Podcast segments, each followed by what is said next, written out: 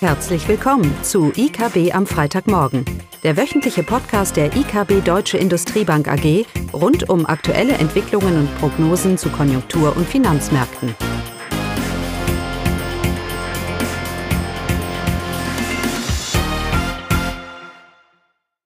Willkommen zu IKB am Freitagmorgen mit Caroline Vogt und Klaus Bautnecht.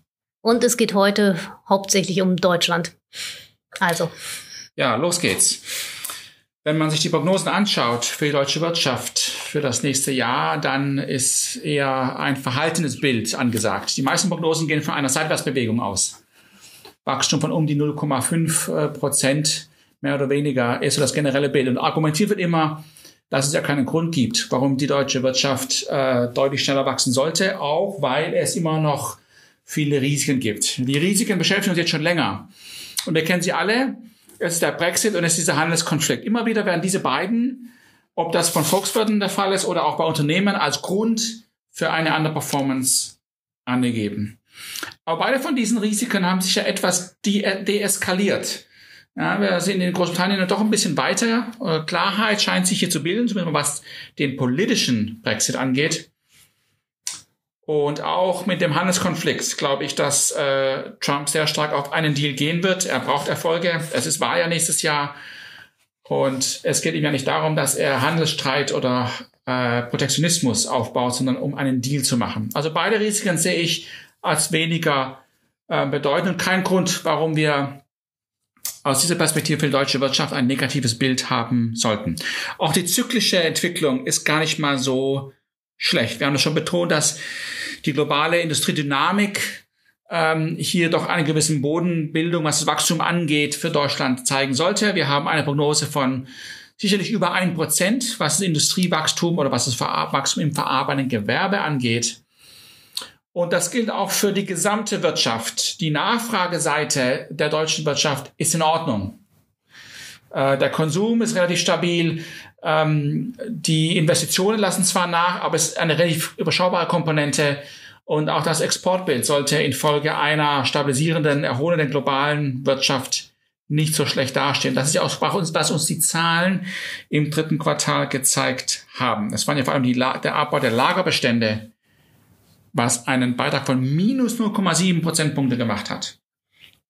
Und das ist nicht haltbar. Das heißt, es sei denn, wir erwarten, dass uns die Nachfrage, Konsum und Export regelrecht einbrechen. Ähm, wenn das nicht der Fall ist, äh, kann ich durchaus von einem relativ robusten Wachstum, ähm, vielleicht nicht unbedingt im vierten, aber sicher im ersten Quartal vom nächsten Jahr ausgehen. Caroline wird dazu noch gleich noch etwas sagen. Ähm, unsere Prognose für Deutschland liegt deutlich über dem Konsens weil wir eben, wie gesagt, diese Risiken weniger äh, negativ sehen, beziehungsweise durchaus positive Konjunktur- und Nachfrageimpulse erwarten. Nichtsdestotrotz machen wir uns doch Sorgen über das deutsche Wachstumsbild grundsätzlich. Und das liegt jetzt eben nicht an diesen globalen Risiken, die jeder betont, sondern es sind Risiken und Probleme made in Germany. Und auch die kennen wir zum Teil. Wir wissen alle, dass wir eine dass die Steuerlast sich deutlich erhöht hat. Wir wissen alle, dass die regulatorischen Rahmenbedingungen hier in Deutschland, Energiepolitik, Umweltpolitik sicherlich herausfordernd sind für das Wachstum. Aber ich möchte einen anderen Be äh, Punkt heute, heute betonen. Und das ist der steigende Anteil der Arbeitnehmer am Volkseinkommen. Das ist ein Punkt, den wir schon mehrere Male gemacht haben. Aber jetzt ist es wirklich soweit, dass wir bis auf ein Jahr, Caroline war 2000, Anfang 2000 ähm, haben wir jetzt den höchsten Arbeitnehmeranteil am Volkseinkommen in 27 Jahren. Was heißt das? Das heißt, ein immer größerer Anteil des Kuchens geht an die Arbeitnehmer. Eines Kuchens, der ja nicht viel wächst. Auch nominal nicht. Weil wir ja mit der Inflation auch kein Mensch erwartet eine deutliche Ansteigung Anstieg in der Inflationsrate infolge von Preisdruck und Margenerholung in der Wirtschaft. Erwarte keiner. Das heißt, ein immer größerer Anteil geht ähm, des Volkseinkommens geht zu den Arbeitnehmern und das hat ganz klare, auch empirisch beweisbare negative Konsequenzen für das deutsche Wachstum. Die Frage ist auch so ein bisschen, was ist jetzt die Kausalität? Boomen wir und ich stelle mehr und mehr Leute ein und dann steigt das äh, Einkommen der Arbeitnehmer und auch der Anteil? Oder ist es eben durch massive Lohnsteigerungen, dass der Arbeitnehmeranteil unweigerlich und kontinuierlich steigt und dementsprechend sich jetzt negativ auf das Wachstum, auf Investitionen, auf den Wettbewerbsstandort Deutschland auswirkt. Und empirische Ergebnisse sind eindeutig. Seit der Finanzkrise ist eben die Kausalität eine von steigendem Anteil der Arbeitnehmer, negativer Einfluss auf das BIP-Wachstum. Vielleicht ist auch einfach eine Situation, weil viel über Fachkräftemangel gesprochen und dass wir nicht genug Fachkräfte haben. Das müsste sich ja in höheren Löhnen auch spiegeln. Und dementsprechend steigt der Anteil, dementsprechend wird das Wachstum jetzt sinken. Vielleicht ist es auch ein Anzeichen, dass das Potenzialwachstum in Deutschland eben doch niedriger liegt und wir langfristig infolge von Fachkräftemangel und dementsprechend einen höheren, höheren Lohndruck einfach ein niedrigeres Wachstum sehen, sehen werden. Natürlich mehr Fachkräfte zu bekommen, auch aus dem Ausland, ist jetzt nicht, nicht alleine die Lösung. Die Lösung ist nicht auch, dass es sich in der Lohndynamik in Deutschland zeigt. Für Unternehmen ist es weniger ein Thema. Unternehmen wandern eben ab und benutzen globale Produktionsfaktoren. Das müssen sie ja sogar tun, gegeben dem Potenzialwachstum, das wir in Deutschland haben, wenn sie weltweit Marktanteile behalten möchten, weil die Weltwirtschaft nun etwa doppelt oder dreimal so schnell wächst, so schnell wächst als Deutschland. Ja, es ist gar nicht machbar, dass wir hier mithalten können, es sei denn, man globalisiert auf der Produktionsseite.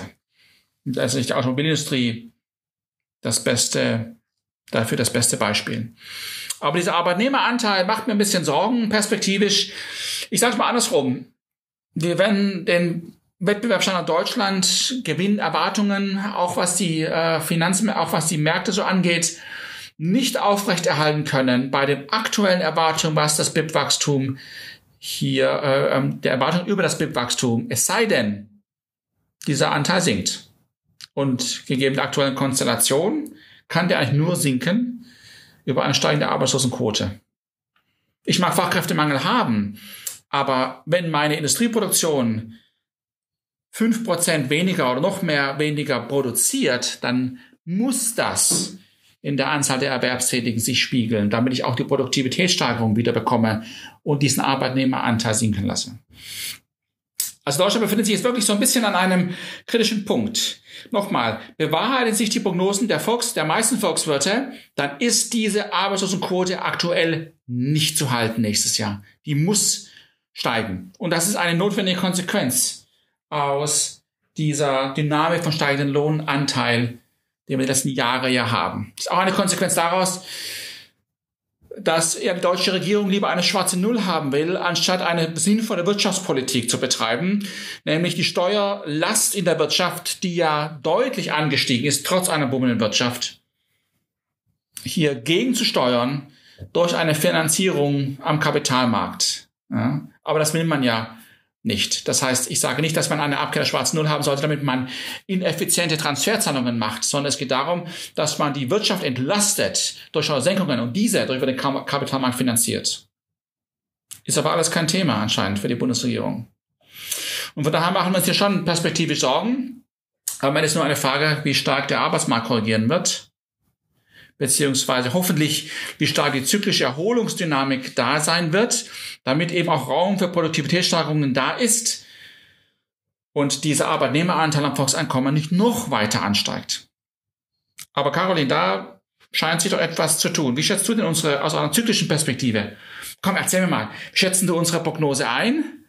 Ja, also jetzt rein aus äh, konjunktureller Sicht, äh, die Frühindikatoren, die jetzt rausgekommen sind, äh, sind natürlich alle noch nicht so berauschend. Äh, Auftragseingänge zeigen zwar Stabilisierungstendenzen für die Industrie, die uns ja zunehmend äh, Sorgen macht in Deutschland. Die PMIs anfangs der Woche waren jetzt auch nicht so berauschend, sondern eher durchwachsen. Aber dann äh, am Mittwoch das IFO-Geschäftsklima, ähm, das hat jetzt doch die Stimmung insgesamt verbessert, weil sie nämlich auch eine deutliche Aufhellung der, der Stimmung bei den Unternehmen zeigt. Jetzt haben wir schon seit drei Monaten im Folge diese Stimmungsaufhellung zu verzeichnen.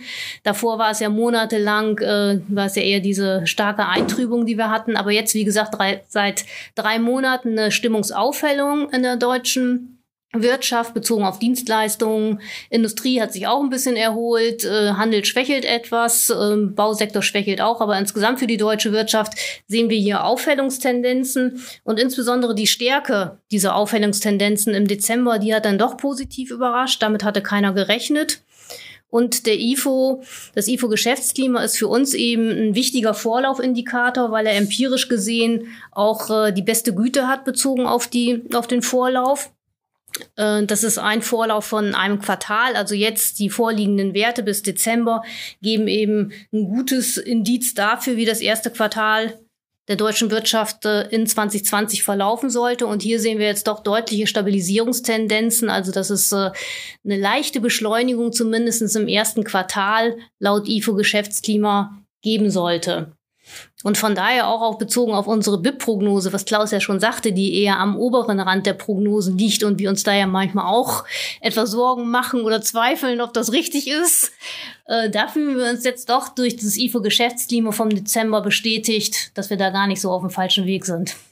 Ja, äh, jetzt erzähl mir mal, was sie denn ist, die Prognose. 0,8 habe ich doch gesagt, oder nicht? Du hast nicht gehört? Dann habe ich nicht zugehört. Okay. 0,8. Kalender bereinigt. Wohlgemerkt. Weil wir haben ja in 2020 einen starken Kalendereffekt aufgrund äh, der Vielzahl von Arbeitstagen, die wir 2020 haben. Und äh, nicht bereinigt, Kalender unbereinigt, liegt dann das Wachstum bei ungefähr 1,1 beziehungsweise 1,2 Prozent. So, und das ist deutlich ja. höher als ja. was Konsens war. Konsens gibt ja meistens die nicht kalenderbereinigten Zahlen. Mhm. Und äh, da ist schon ein deutlicher, ein deutlicher Unterschied. Aber wir bleiben da dabei, oder, Caroline? Jetzt auf alle Fälle. Ich finde das so interessant.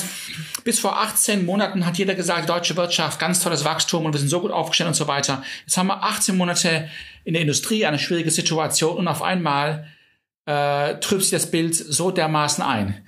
Ähm, da habe ich ein bisschen ein Problem damit, weil sich ja strukturell in der Wirtschaft nicht viel verändert hat. Allerdings, was sich eben verändert hat, ist dieser seit Jahren ansteigende Arbeitnehmeranteil am Volkseinkommen. Und das muss adressiert werden. Es sei denn, wir haben wieder mal Glück. Das heißt Glück oder es sei denn, wir haben die Entwicklung, dass die Konjunkturzyklen auch global ausreichend stark sind, damit die negativen Effekte daraus abgedeckt werden. Also Stichwort, wir kriegen, wir kriegen dann doch ein höheres Wachstum, was wir ja erwarten. Mhm. Und dementsprechend ist der Anpassungsdruck auf dem Arbeitsmarkt eben nicht ganz so hoch. Aber das ist, was passieren muss, auch für die mittelfristige Perspektive, Stichwort Produktionsstandort Deutschland, Wettbewerbsfähigkeit, dass da was passieren muss und wird. Ich denke, das ist, äh, das steht außer Frage. Genau. Jetzt so. gehen wir in die Weihnachtsferien. also schöne Weihnachten, frohes neues Jahr und der nächste Podcast ist dann am 3. Januar 2020. Also, schöne Weihnachten. Tschüss. Tschüss. Das war das wöchentliche IKB am Freitagmorgen. Sie wollen immer über neue Ausgaben informiert bleiben? Dann direkt den Podcast abonnieren. Oder besuchen Sie uns unter www.ikb-blog.de slash podcast.